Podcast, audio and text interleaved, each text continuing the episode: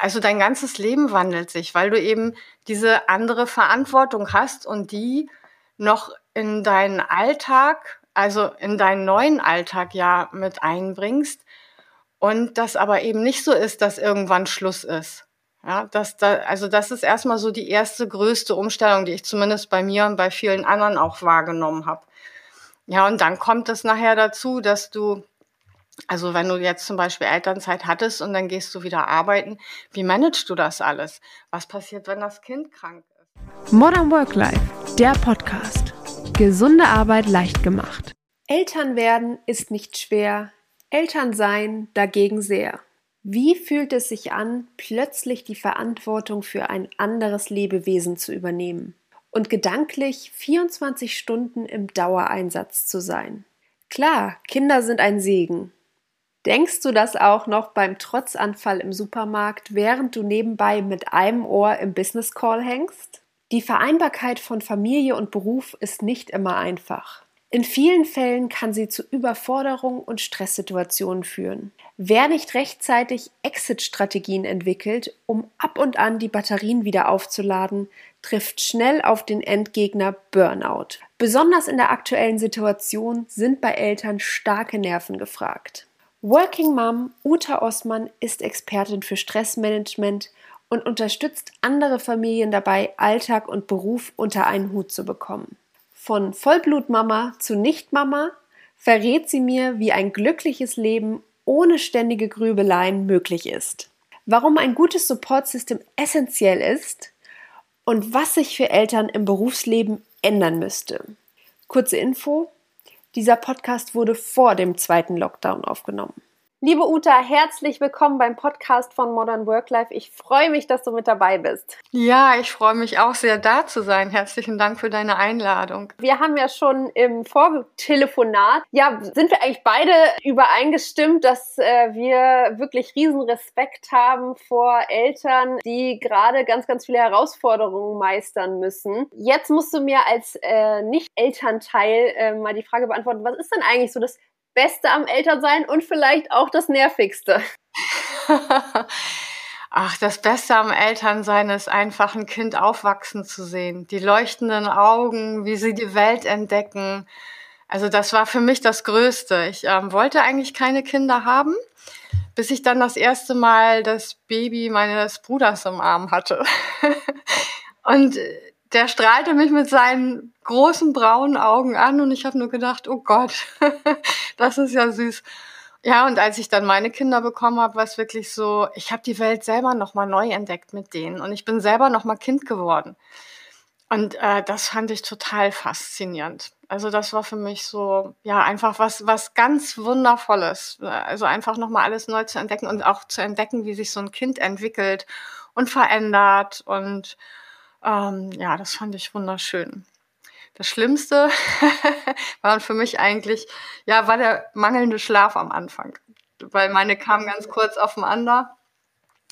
Und das war für mich wirklich, äh, ich war dauermüde und dauererschöpft. So, und das, das war eigentlich das, was ich äh, daran nicht ganz so toll fand. Ja, ich glaube, das können viele frisch gebackene Eltern nachvollziehen. Ja, das glaube ich auch. Klar, wenn die Kinder äh, frisch auf der Welt sind, dann ist man ja meistens auch zu Hause. Manche nehmen eine Elternzeit, manche fangen auch schnell wieder an zu arbeiten. Welche Herausforderungen müssen berufstätige Eltern denn meistern im Vergleich jetzt zu berufstätigen Nicht-Eltern? Ja, das ist vielfach, ne? Weil ähm, erstmal ist es ja so, dass du plötzlich 24-7 für einen anderen Menschen verantwortlich bist. Und der ist auch immer da. Da kannst du nicht einfach sagen, so, äh, nö, ist jetzt erledigt. der schläft jetzt, weil dann schläft er meistens gerade nicht. Also bei meinem Sohn war es immer so. Ich dachte, oh, schön, endlich im Bett. Nein. Eine halbe Stunde später war er wieder da. Und ähm, das ist, also dein ganzes Leben wandelt sich, weil du eben diese andere Verantwortung hast und die noch in deinen Alltag, also in deinen neuen Alltag ja mit einbringst und das aber eben nicht so ist, dass irgendwann Schluss ist. Ja, das, da, also das ist erstmal so die erste größte Umstellung, die ich zumindest bei mir und bei vielen anderen auch wahrgenommen habe. Ja, und dann kommt es nachher dazu, dass du, Also wenn du jetzt zum Beispiel Elternzeit hattest und dann gehst du wieder arbeiten, wie managst du das alles? Was passiert, wenn das Kind krank ist? Und deine Zeit ist ja auch nur begrenzt. Wie willst du das alles wirklich hinbekommen? Was ist mit deiner Partnerschaft? Und wie habe ich genug Zeit fürs Kind? Also da sind so viele Faktoren, ähm, die da Herausforderungen stellen, also die sich einfach ändern und wo man dann schauen muss, je nach Kind, je nach Familie, wie geht man damit um? Ja, ich kenne es ja jetzt nur vom Hörensagen quasi und nicht, nicht aus meiner eigenen Perspektive, aber was man so mitbekommt, ist es natürlich gerade das, äh, was du ansprichst, diese unglaubliche Zeitaufteilung oder dieses, dieses unglaubliche Zeitmanagement, was von einem verlangt wird. Egal, ob die Kinder klein sind oder dann schon im Kindergarten oder dann in der Schule oder in der Pubertät oder Abitur machen, dass man halt einfach äh, seinen kompletten Alltag durchstrukturieren muss, gerade wenn man noch berufstätig ist. Und äh, wenn dann wirklich mal ein Rädchen nicht so funktioniert, wie man das geplant hat, eigentlich vieles dann auch durcheinander gerät und, und man dann einfach in, in stressige Situationen kommt, die, die vielleicht so nicht da wären ohne Kinder. Also das ist dann halt einfach eine, eine riesengroße Herausforderung, so seinen Alltag zu planen. Ja, vor allem sind da so viel, viele unvorhergesehene Sachen. Also ich habe mal ähm, etwas aufgeschrieben, das kann man sich auch umsonst runterladen. Das äh, heißt die sieben Schritte, wie du Familie und Beruf unter einen Hut bekommst. Weil ich damals sehr viel gefragt worden bin und eben auch meine eigenen, äh, ja, mein eigenes Leben reflektiert habe und mir überlegt habe, wie kann ich das eigentlich machen? Wie kann ich das hinbekommen, dass ich wirklich morgens vom Aufstehen bis abends dann so alles geregelt bekommen und aber eben auch noch Notfälle dazwischen nehme, ja. Was ist zum Beispiel, wenn äh, mein Kind plötzlich krank ist und ich bin, bin im Büro und zum Beispiel sitze ich jetzt gerade in einem Meeting und kann da nicht weg. Was kann ich dann machen? So für den Notfall habe ich dann zum Beispiel, ähm, ich habe leider, also leider, ja doch, also ich fand es schön, ich habe in Bayern gelebt damals, hatte aber meine Familie nicht. Also weder meine Familie noch die meines Mannes lebten in dieser Stadt und ich musste mir halt auch überlegen, wen kann ich denn da anrufen? Weil mein Mann war zu der Zeit Chefredakteur, der hatte unheimlich wenig Zeit und den irgendwie rauszuholen war immer ganz schwer. Also habe ich geschaut, welche Freundin kann ich dann anrufen. Ähm, und später habe ich mir halt ähm, über einen Kontakt eine Tagesmutter geholt, die dann im Notfall ähm, das geregelt hat für mich. Aber das, solche Sachen muss man immer im Vorwege schon ein bisschen planen oder zumindest wissen, was kann ich machen, wenn Plan A nicht funktioniert, wie ist da mein Plan B? Und das hilft immens. Also eigentlich muss man ja immer vom Worst Case ausgehen und, und ähm, danach planen. Also wie du schon sagst, was ist, wenn mein Kind ja. krank wird, was ist, wenn das passiert, was ist, wenn das passiert und dann eben auch einfach ein gutes Support-System drumherum haben, ähm, wie du, wie du gerade schon gesagt hast, viele haben ihre Familie halt nicht nebenan, sondern die, die wohnen halt weiter weg und da ist nicht mal eben schnell die Oma oder die Tante oder die Schwester da, die, die da mal einspringen kann. Und das ist halt heutzutage ganz viel, besonders wenn man irgendwie in Großstädten lebt. Und äh, das ist dann, glaube ich, schon wichtig, dass man sich da einfach so ein Netzwerk aufbaut und, und weiß, okay, da habe ich zwei, drei Kontakte, die kann ich im Notfall anrufen, sodass ich eben nicht meine Arbeit, wenn es jetzt nicht geht, unterbrechen muss. Ja, auf jeden Fall. Und also diese, dieses Worst Case habe ich mir eigentlich auch erst ausgedacht, nachdem ich ähm, eine Situation hatte, da war mein Sohn, er konnte gerade krabbeln und mein Mann war in den USA. Und ich bin richtig krank geworden. Und äh, ich bin mit meinem Sohn, auf Deutsch gesagt, wirklich auch ins Badezimmer gekrabbelt, weil ich nichts mehr konnte. Und dann habe ich meine Mama angerufen in Hamburg und die hat gesagt, ich kann hier nicht weg. So, und dann saß ich da und wusste nicht, was ich machen sollte. Und ich war wirklich ähm, drei Tage so auf mich allein gestellt und musste mein, ja, er war ja noch Baby, also so, ne, musste ihn versorgen irgendwie. Und dann hatte ich eine Freundin, die hatte auch ein Baby, ähm, die habe ich kennengelernt in der Krabbel, also äh, in der Vorbereitung, so Geburtsvorbereitung. Und die hat mir zumindest Lebensmittel an die Tür gehängt. Die wollte aber auch nicht zu mir rein, weil sie ja auch ein Baby hatte und mir ging es wirklich schlecht und ich wusste nicht, was ich wirklich hatte. Im Endeffekt waren es Gallensteine, die das alles ausgelöst hatten. Aber ähm, das war kein Spaß. Und danach habe ich mir wirklich überlegt, was mache ich denn? Weil ich bin so am Limit gegangen und eben dann diese Verantwortung für dieses Baby zu haben, ja, dem soll es ja gut gehen. Und wenn es dir selber nicht gut geht, ähm, dann, dann ist das schon wirklich eine Herausforderung. Und danach habe ich mir wirklich Gedanken gemacht, was ist, wenn das nächste Mal sowas noch passiert. Also ich habe tatsächlich auch dann ähm, bei so einer Familienbildungsstätte angerufen. Ähm, ich habe in Nürnberg gelebt, da gab es sowas und äh, habe mich da informiert, was ist, wenn mir sowas nochmal passiert? Wer kann mir da helfen? Wer kann mir da schnell helfen? Wie mache ich das?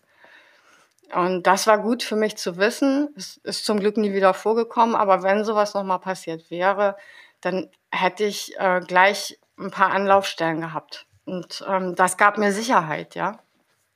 Ich habe vor einiger Zeit einen Podcast mit meiner Mutter und meiner Oma aufgenommen und da haben wir halt eben auch so über die Rolle der Frau und wie ist das überhaupt, berufstätig zu sein mit Kindern, auch über verschiedene Generationen. Und eigentlich war da so der Konsens, wenn ich zu Hause bin und auf meine Kinder aufpasse, dann äh, habe ich ein schlechtes Gewissen, weil ich nicht auf der Arbeit bin. Und wenn ich auf der Arbeit bin, habe ich ein schlechtes Gewissen, weil ich nicht bei meinen Kindern bin. Also wie bekomme ich denn diesen Spagat hin? Das hast du ja eben auch gerade angesprochen. Wie schaffe ich es denn, dass ich eben auch mal diesen Kopf oder das Gewissen abstelle und sage, nein, alles klar, ich bin jetzt bei der Arbeit und das ist hier mein Job und auch wenn mal das Kind krank ist oder irgendwie Notfall hat, dann muss ich halt auch mal jemand anderes drum kümmern und da muss ich dann auch kein schlechtes Gewissen haben, sondern so ist das halt einfach als berufstätige Mutter oder Vater. Also ähm, wie, was würdest du sagen? Was sind da so ein paar Tipps, dass ähm, ja ich da einfach nicht in so eine Spirale reinkomme und und immer in Gedanken woanders bin? Ja, das ist das Thema Achtsamkeit auch ganz viel. Jetzt in dem Moment zu sein, wo man gerade ist.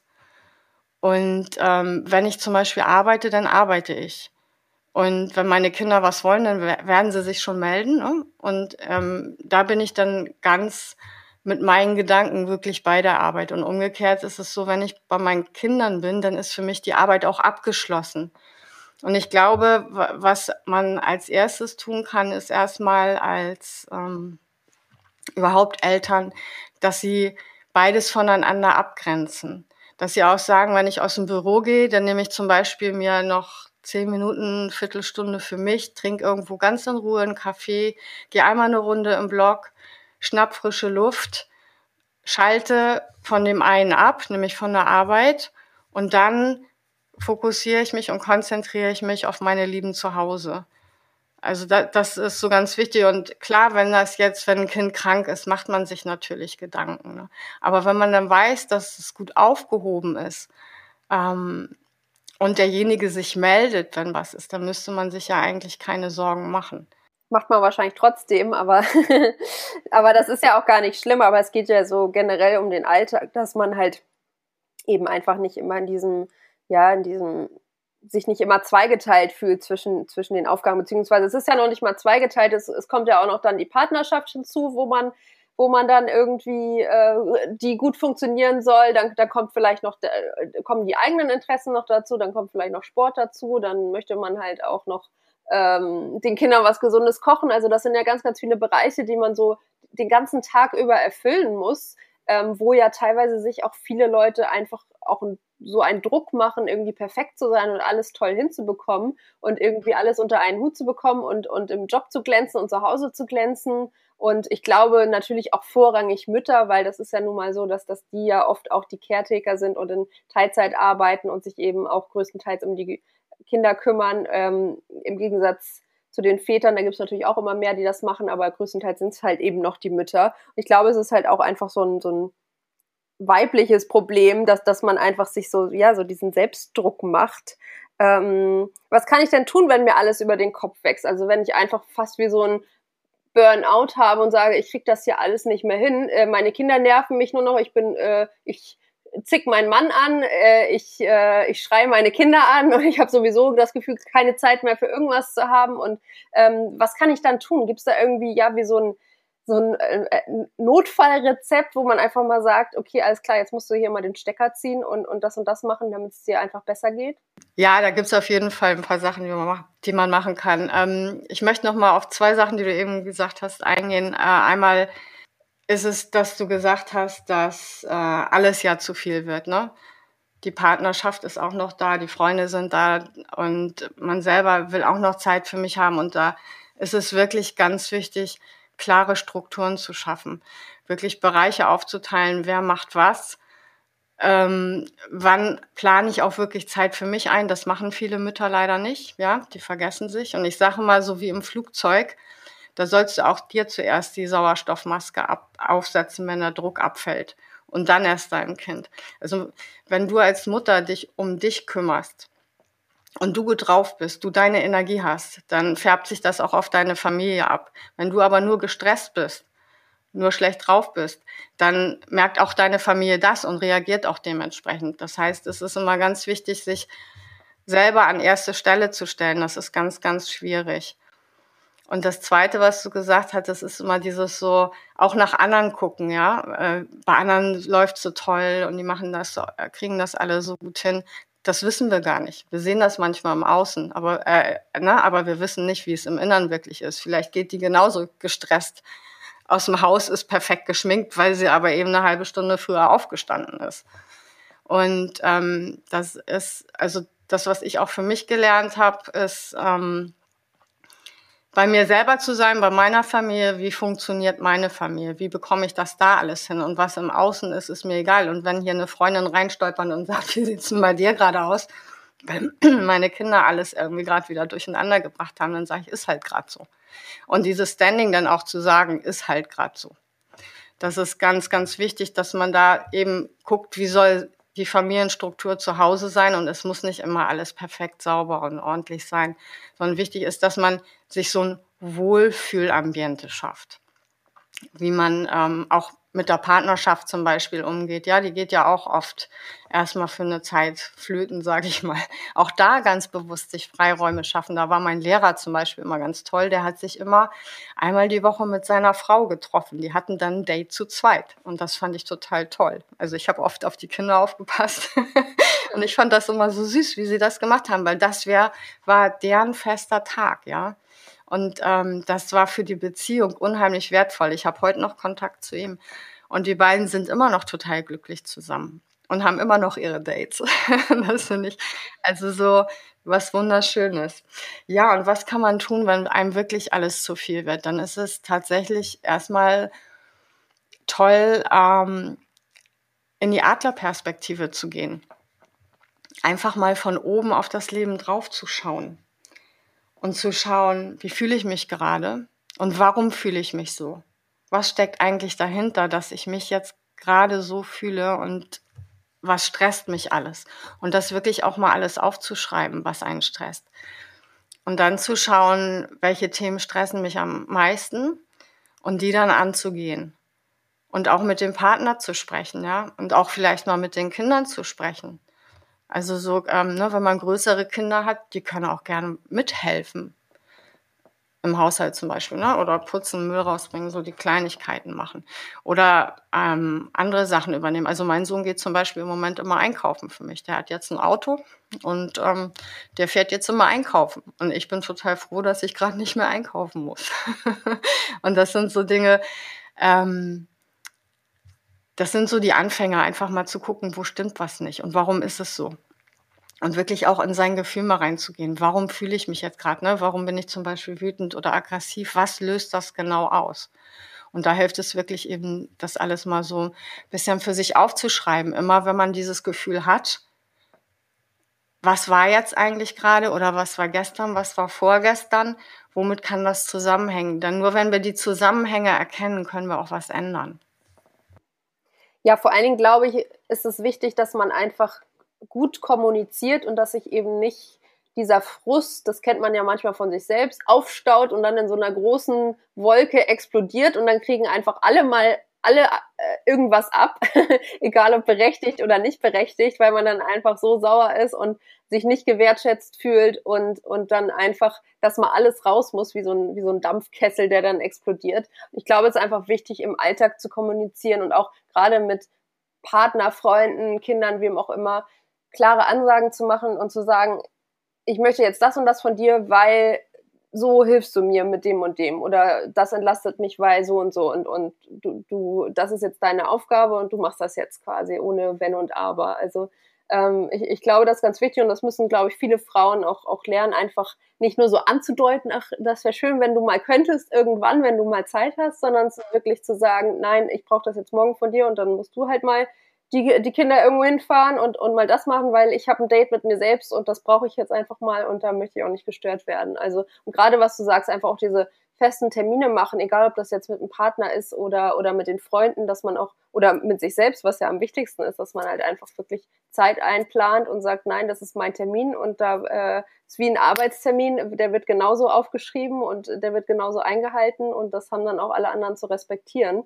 Und äh, natürlich ist es so, wenn man sich selbst gut fühlt, dann wirkt sich das auch auf die Gesamtstimmung der Familie und wahrscheinlich auch auf der Arbeit aus. Und wenn, wenn man natürlich mit sich mehr im Gleichgewicht ist, dann kann man auch alles andere vielleicht mal mit dem Augenzwinkern sehen. Und, und wie du sagst, wenn dann halt mal ein bisschen das Chaos ausbricht, dann ist es halt so. Dann äh, legt man sich halt mal äh, auf die Couch, die Füße hoch und lässt Chaos Chaos sein. Also kann man am nächsten Tag auch immer noch aufräumen oder die Kinder aufräumen lassen. Also ähm, ja, ich glaube, da müssen wir als als Frauen oder als Eltern äh, einfach mal so ein bisschen bisschen dazu lernen und ähm, ja einfach so ein bisschen auch strenger mit uns selbst sein und, und, und einfach sagen, ja, äh, ich, ich brauche das und das äh, fordere ich jetzt auch ein.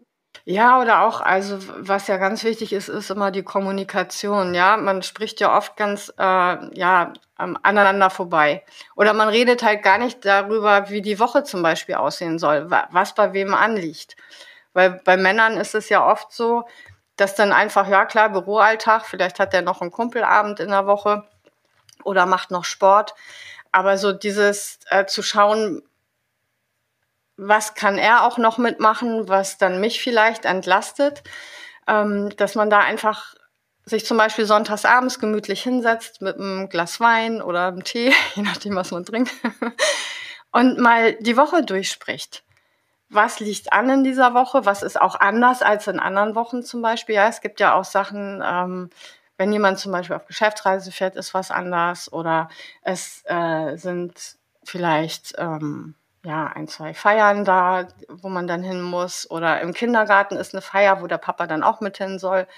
Das sind ja alles so Sachen, ähm, die geplant werden müssen, dass auch beide das in ihren Zeitkalender eintragen. Also dass man zum Beispiel auch mal also ein Vater dann früher von der Arbeit weg muss. Das weiß ich noch bei uns. Das war immer äh, ganz schwierig. Also mein Mann ist immer meistens zu spät gekommen, selten pünktlich, wenn dann mal so ein Fest im Kindergarten war. Und dann habe ich ihm vorher noch immer angerufen, komm aber wirklich bitte, weil für die Kinder ist das jetzt echt wichtig. Und das hätte ich am liebsten gar nicht sagen wollen, ja, sondern ähm, eigentlich hätte es auf seiner Agenda stehen sollen. Und er hätte das von alleine regeln sollen, so, ja. Das wäre mir natürlich viel lieber gewesen, als da nochmal hinterher zu hängen und zu sagen, ja, komm bitte gleich auch auf jeden Fall. Und ich glaube, das nimmt unheimlich viel, also es schafft eine klare Struktur, wenn man sich zum Beispiel immer einmal die Woche abends zusammensetzt. So Sonntagabend ist ja ein schöner, ein schöner Zeitpunkt, weil nächsten Morgen startet man ja in die Woche. Und ähm, kann dann nochmal schauen, was liegt diese Woche eigentlich an, wo hat, jeder seine Freiräume, was wollen wir zusammen machen, was wollen wir zusammen als Paar machen, was wollen wir zusammen als Familie machen. Ähm, und das hilft, so eine Klarheit da zu schaffen. Das ist total toll.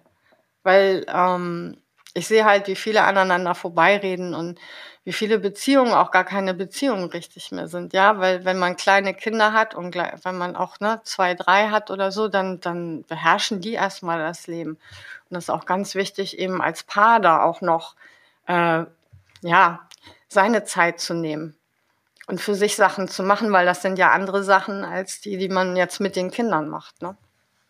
Ich finde das ein super Tipp und auch gar nicht so unromantisch, wie es vielleicht klingt, weil ähm, Strukturen sind wichtig, gerade wenn man Kinder hat und, und äh, beide Eltern berufstätig sind und der eine, äh, wie du schon gesagt hast, meistens ja der Mann äh, einfach Vollzeit tätig ist und, und eh schon wenig Zeit hat, dass man halt einfach wirklich äh, wie so einen Stundenplan hat und genau weiß, wo ist es jetzt wichtig, dass ich komme, wo vielleicht nicht, ähm, äh, was übernimmt der eine, was der andere, also dass man da halt einfach wirklich so eine Familienstruktur hat. Nicht umsonst gibt's halt diese Familien. Kalender und die darf man dann auch gerne nutzen und eintragen. Und ähm, vielleicht kann man das ja auch tatsächlich äh, mit den Kindern zusammen machen und die ja auch mal fragen, was, ähm, was für die dann wichtig ist in der Woche. Also wo, wo haben die ihre Highlights und wo sollen die Eltern auf jeden Fall dabei sein. Also ähm, das, das geht ja auch andersrum und das kann man ja auch als als Familie zusammen machen und die, die Kinder mit einbinden, wenn man das denn möchte. Also das, das, das finde ich schon eine, eine ganz gute Sache, dass man da einfach so ein bisschen mehr Strukturen in den Alltag bringt. Vor allen Dingen verhindert es ja auch Missverständnisse. Also, dass der eine sagt, oh, davon wusste ich gar nichts oder ach ja, stimmt, der Termin, den habe ich ganz vergessen oder so. Also, ähm, das bewahrt einen ja einfach vor zusätzlichem Stress. Auf jeden Fall. Und heutzutage haben wir ja auch schon die Möglichkeit, alles mobil zu machen. Da kann man auch keine Ausrede mehr finden. Ey, ich habe nicht in die Küche auf den Kalender geguckt. Also da, da gibt's ja schon die verschiedensten Möglichkeiten, ja, auch Einkaufslisten aufzustellen und die zu teilen. Und äh, der dann einkaufen geht, hat dann wirklich auch die komplette Liste dabei. Also da ist alles machbar. Ja, und Kinder mit einzubeziehen, wenn sie größer sind, ist natürlich auch total schön. Ich mag sowieso so gern ähm, so ein bisschen Familienrituale. Das finde ich total schön. Also wir haben zum Beispiel abends immer eine Zeit lang ähm, am Tisch abends gesessen und darüber gesprochen, was war eigentlich toll an diesem Tag, also und was war nicht toll. Und ähm, das war richtig schön, weil meine Kinder haben ähm, sehr früh gelernt, auch die schönen Dinge wahrzunehmen und auch so ähm, dankbar zu sein für das, was sie haben. Also wir haben zum Beispiel auch mal aufgeschrieben, wofür wir dankbar sind und haben das dann alles in ähm, so ein großes Glas geschmissen, die Zettelchen.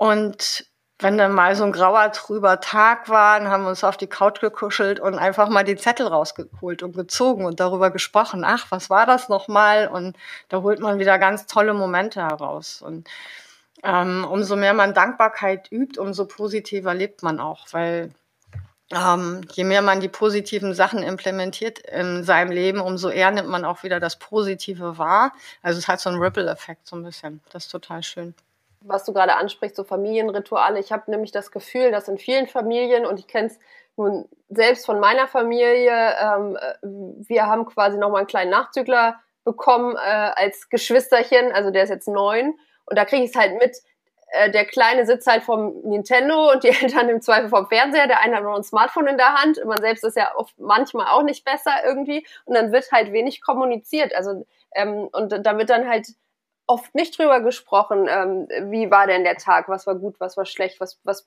bewegt dich irgendwie, hast du irgendwas erlebt, worüber du sprechen möchtest. Also ich glaube, das ist in vielen Familien heutzutage leider so, dass das dann doch mal zum Handy gegriffen wird, sowohl von Kindern als auch Eltern und das vielleicht auch gar nicht mehr so wahrgenommen wird und einfach diese komplette Kommunikation fehlt. Und es ist natürlich auch so, wenn zu Hause viel im Argen ist, dann nimmst du das natürlich auch mit auf die Arbeit und äh, denkst dann da auch drüber nach. Also wenn du natürlich zu Hause eine gute Balance hast und, und dafür auf Verständnis triffst und, und das gut organisiert hast, dann musst du dir ja auf der Arbeit auch viel weniger Gedanken machen. Also das ist ja ganz klar, dass du dann da befreiter bist und sagst, alles klar, ich kann das ist äh, meine Zeit, mein Job und äh, zu Hause ist alles geregelt und äh, nachher bin ich wieder zu Hause und spreche dann äh, darüber, was ich erlebt habe. Also ich glaube, da, da fehlt es uns allen einfach so ein bisschen am Austausch. Ja, auf jeden Fall. Also ich sehe das ja auch immer, wenn jetzt Mütter draußen hier schon mit dem Kinderwagen längs schieben oder auf dem Spielplatz sind, die sind ständig am Handy. Ähm, bei mir ging das ja mit der Handyzeit damals erst so los. und ähm, wir haben da noch nicht so viel dran rumgespielt. Und ich finde die Entwicklung gar nicht so schön. Also ich finde auch, dass kleine Kinder ähm, kein Tablet brauchen im Restaurant zum Beispiel, um da ruhig gestellt zu werden, bis das Essen kommt. Ja, wir haben früher einfach einen Zettel genommen, Stift und gemalt oder irgendwelche kleinen Spiele gespielt. Und ähm, ich glaube, da wandelt sich gerade so ein bisschen die ganze Gesellschaft. Und ich finde es ein bisschen schade, weil diese Zeit, die die Kinder bei uns sind, die ist so kurz. Und wir können den Kindern so viel mitgeben. Und ähm, da gehen so ein paar Sachen einfach ähm, ja unter, die wir früher so hatten, ja. Also und wenn wir jetzt zum Beispiel zu Hause essen, also meine Kinder sind natürlich größer und haben auch ständig ihr Smartphone in der Hand. da ich online arbeite, habe ich meins auch viel in der Hand, so ist es nicht. Aber beim Essen wird es zum Beispiel weggelegt, ja.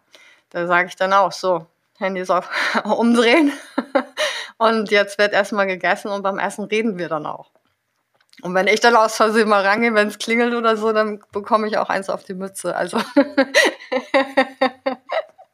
also das finde ich dann auch wieder ganz toll, dass sie das natürlich auch gleich reflektieren, ja, dass sie sagen, hey, wenn wir nicht dürfen, darfst du auch nicht.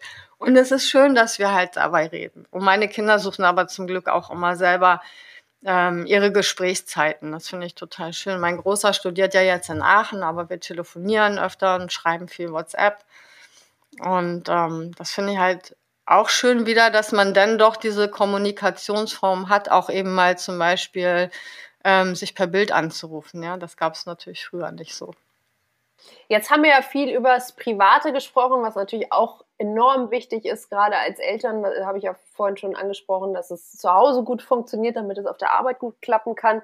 Aber wie ist es denn eigentlich im Berufsleben? Also mit welchen Vorurteilen müssen Eltern immer noch kämpfen, ähm, dass zum Beispiel die Kinder dauernd krank sind, deswegen sind, fehlen die auch dauernd oder dass sie unkonzentriert sind oder nicht so produktiv wie Nicht-Eltern. Also wie ist es denn im Arbeitsleben als, als Eltern? Also welchen ja, Grenzen begegnet man da?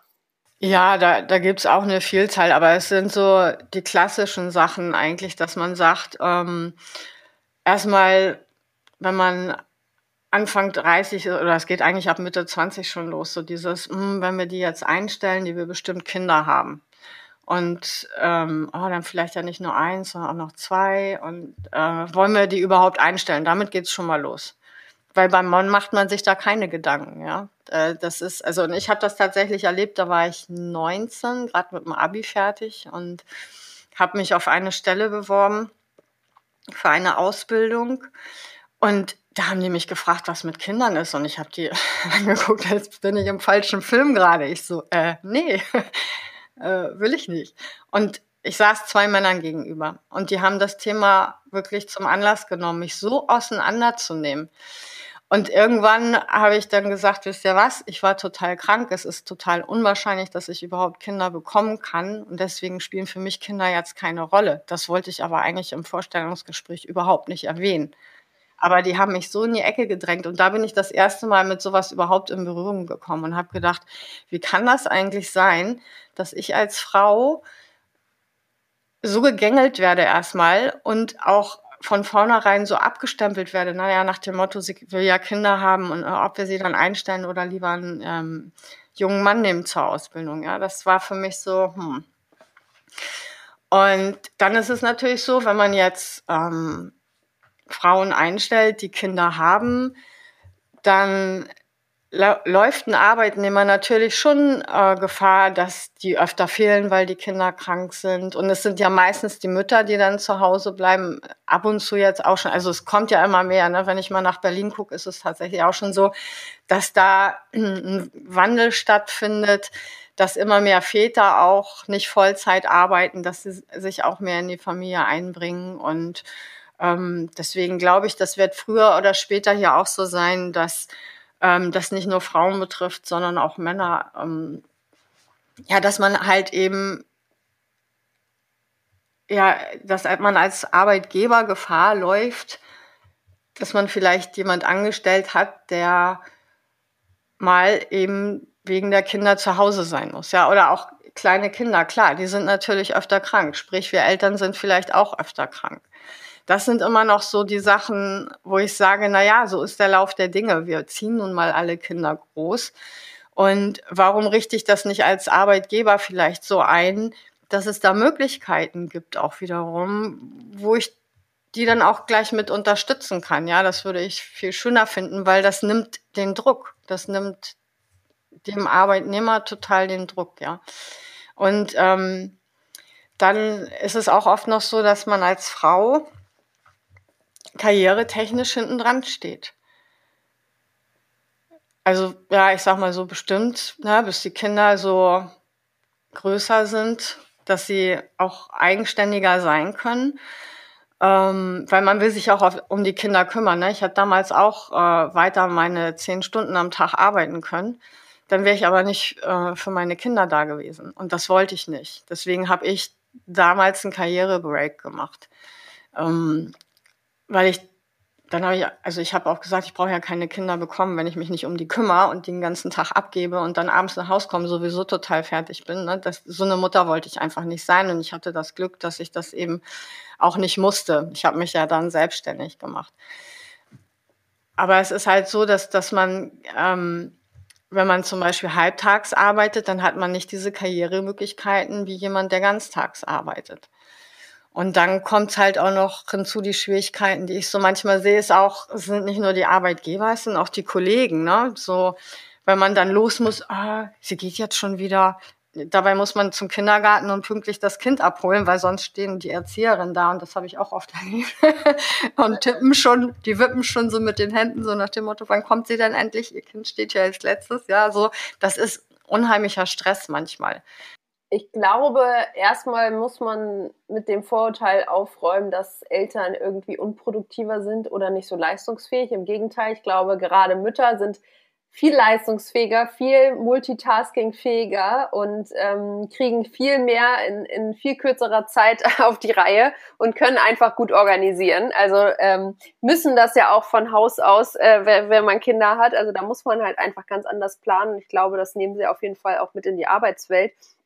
Und ich finde es einfach eine, ja, fast schon Frechheit, dass man heutzutage sich als Frau oder gerade als Frau ähm, die Frage stellen muss, okay, kriege ich jetzt Kinder oder mache ich Karriere? Also wenn ich wirklich äh, irgendwo äh, an die Spitze möchte von, von irgendeiner Karriereleiter, dann äh, ja, würde ich dir raten, keine Kinder zu kriegen ähm, oder dann vielleicht erst so, wenn du Mitte 40 bist, wenn es dann noch geht irgendwie. Also ähm, ich, ich finde das wirklich unschön, dass, dass man vor diese Wahl gestellt wird und dass man genau weiß, dass wenn man jetzt ein Kind bekommt, dass das heißt, okay, dann kannst du erst wieder in Teilzeit einsteigen und äh, die Ziele, die du dir vorher gesetzt hast, ja, die kannst du mal schön abschreiben, äh, weil da wirst du nicht hinkommen. Oder man äh, hat halt das äh, Glück, sich selbstständig machen zu können und halt ein bisschen flexibler arbeiten zu können, aber das können halt eben viele nicht. Ähm, und dann, wie du sagst, äh, ist es ganz oft halt auch, sind es ganz oft auch die Kollegen und äh, die, die halt auch einfach auch teilweise verständlicherweise natürlich sagen, okay, wieso muss die jetzt schon wieder los? Wir haben doch hier gerade dieses Projekt, das müssen wir jetzt eigentlich noch fertig machen.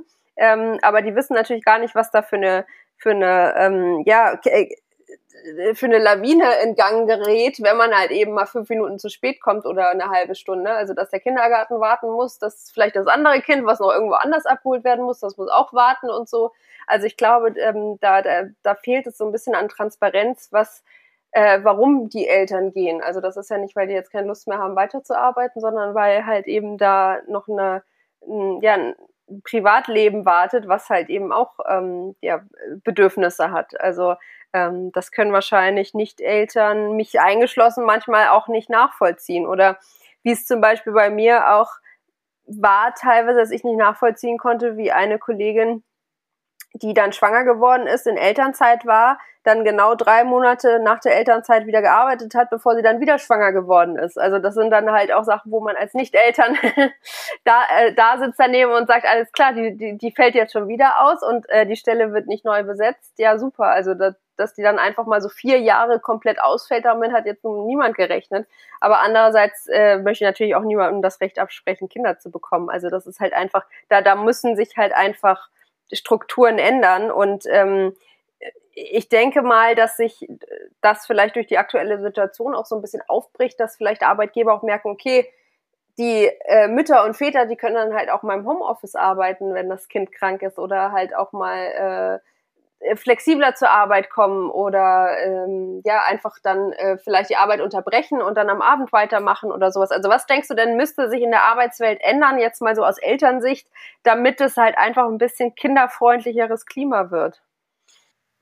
Ja, erstmal ist, also was ganz wichtig ist, ist erstmal eine klare Kommunikation auch, ja. Also ich kenne ja auch viele Alleinerziehende, da ist das ja nochmal äh, ein Stück gemeiner, sag ich mal, weil die wirklich auf sich allein gestellt sind. Und ähm, wenn man ganz klar kommuniziert, wie das Leben aussieht, ähm, dann kann zumindest auch jemand, der keine Kinder hat, so ein bisschen Verständnis dafür entwickeln. Weil ich habe das eben auch erlebt, dass viele gar nichts damit anfangen konnten mit Kindern. Und was du eben gesagt hast, mit zweiten Kind schwanger werden. Also ich bin ganz schnell wieder schwanger geworden. Das war gar nicht geplant. Ja, sowas passiert dann einfach auch mal.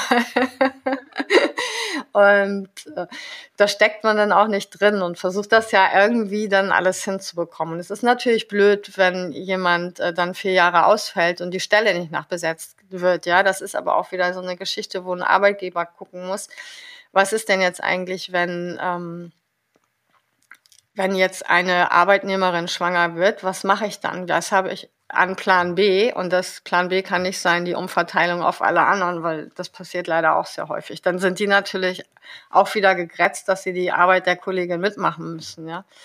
Und ähm, die Kollegin kann ja eigentlich gar nichts dafür, sondern das ist einfach das, was der Arbeitgeber organisieren sollte.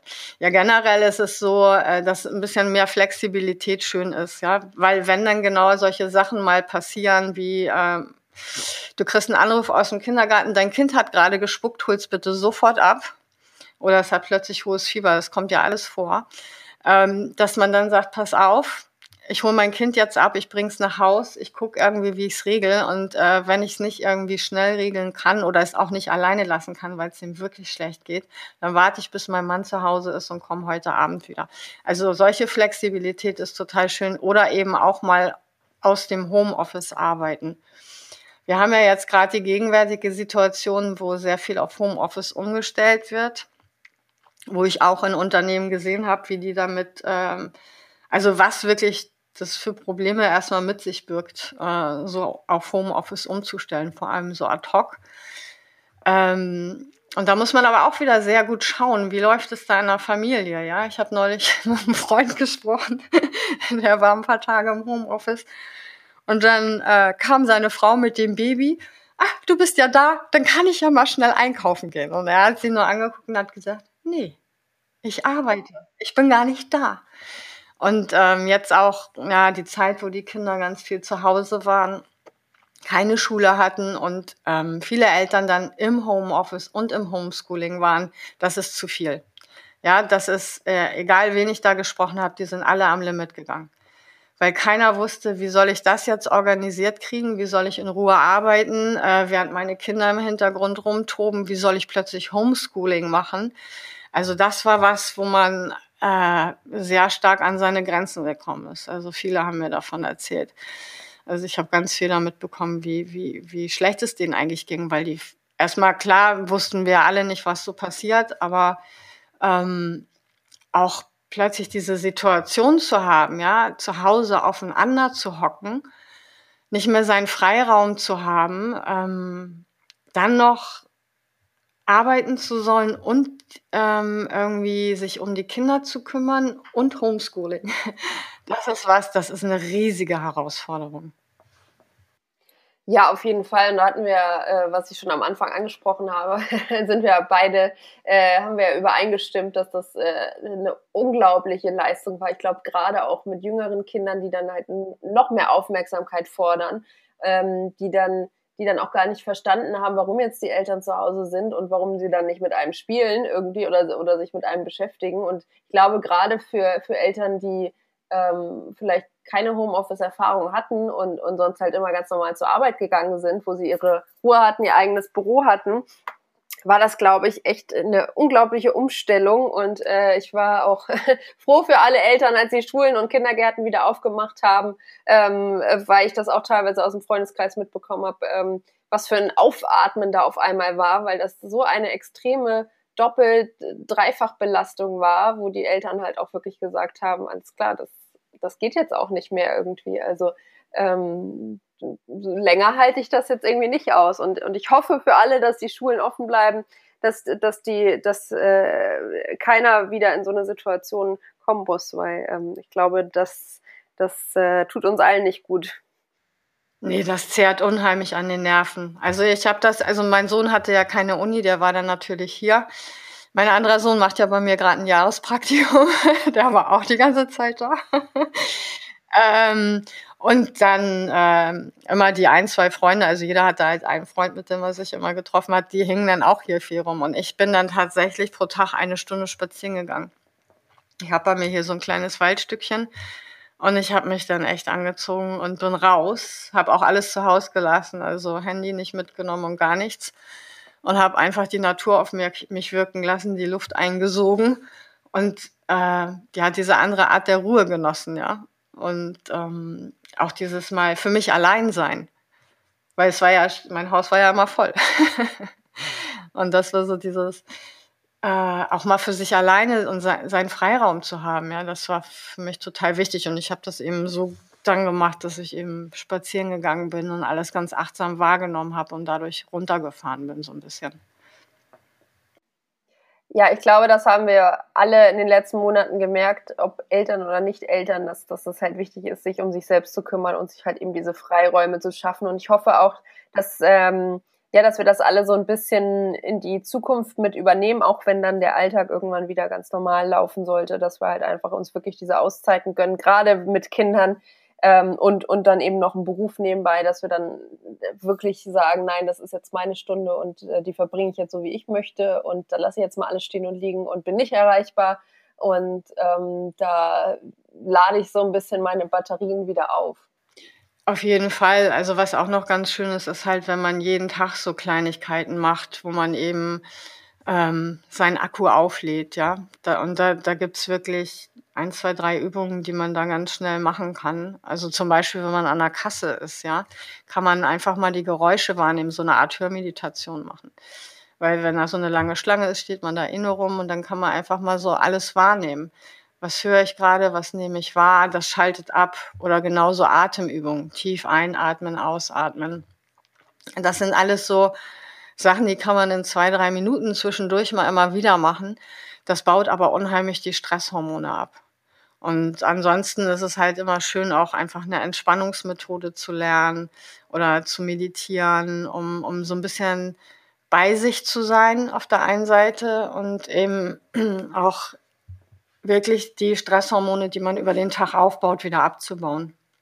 Liebe Uta, ich danke dir ganz, ganz herzlich für so viel Wissen über Eltern, gerade auch für Nicht-Eltern so wie mich, ähm, dass man da vielleicht noch mal ein bisschen mehr Verständnis und Transparenz bekommt und wünsche natürlich dir und deiner Familie alles Gute und bleib gesund. Ja, das wünsche ich dir auch. Vielen Dank. Modern Work Life, der Podcast. Gesunde Arbeit leicht gemacht.